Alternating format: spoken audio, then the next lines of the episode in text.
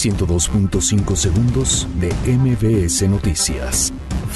Andrés Manuel López Obrador y el Consejo Coordinador Empresarial acuerdan fomentar la inversión para crecer al 4%. Senadores citarán a comparecer al titular de la Secretaría de Comunicaciones y Transportes para dar seguimiento a accidente aéreo en Puebla.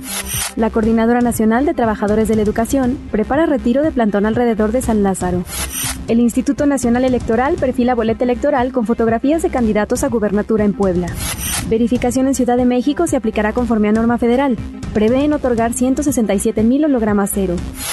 Se incendia por segunda ocasión un pastizal en la Ciénega de Xochimilco.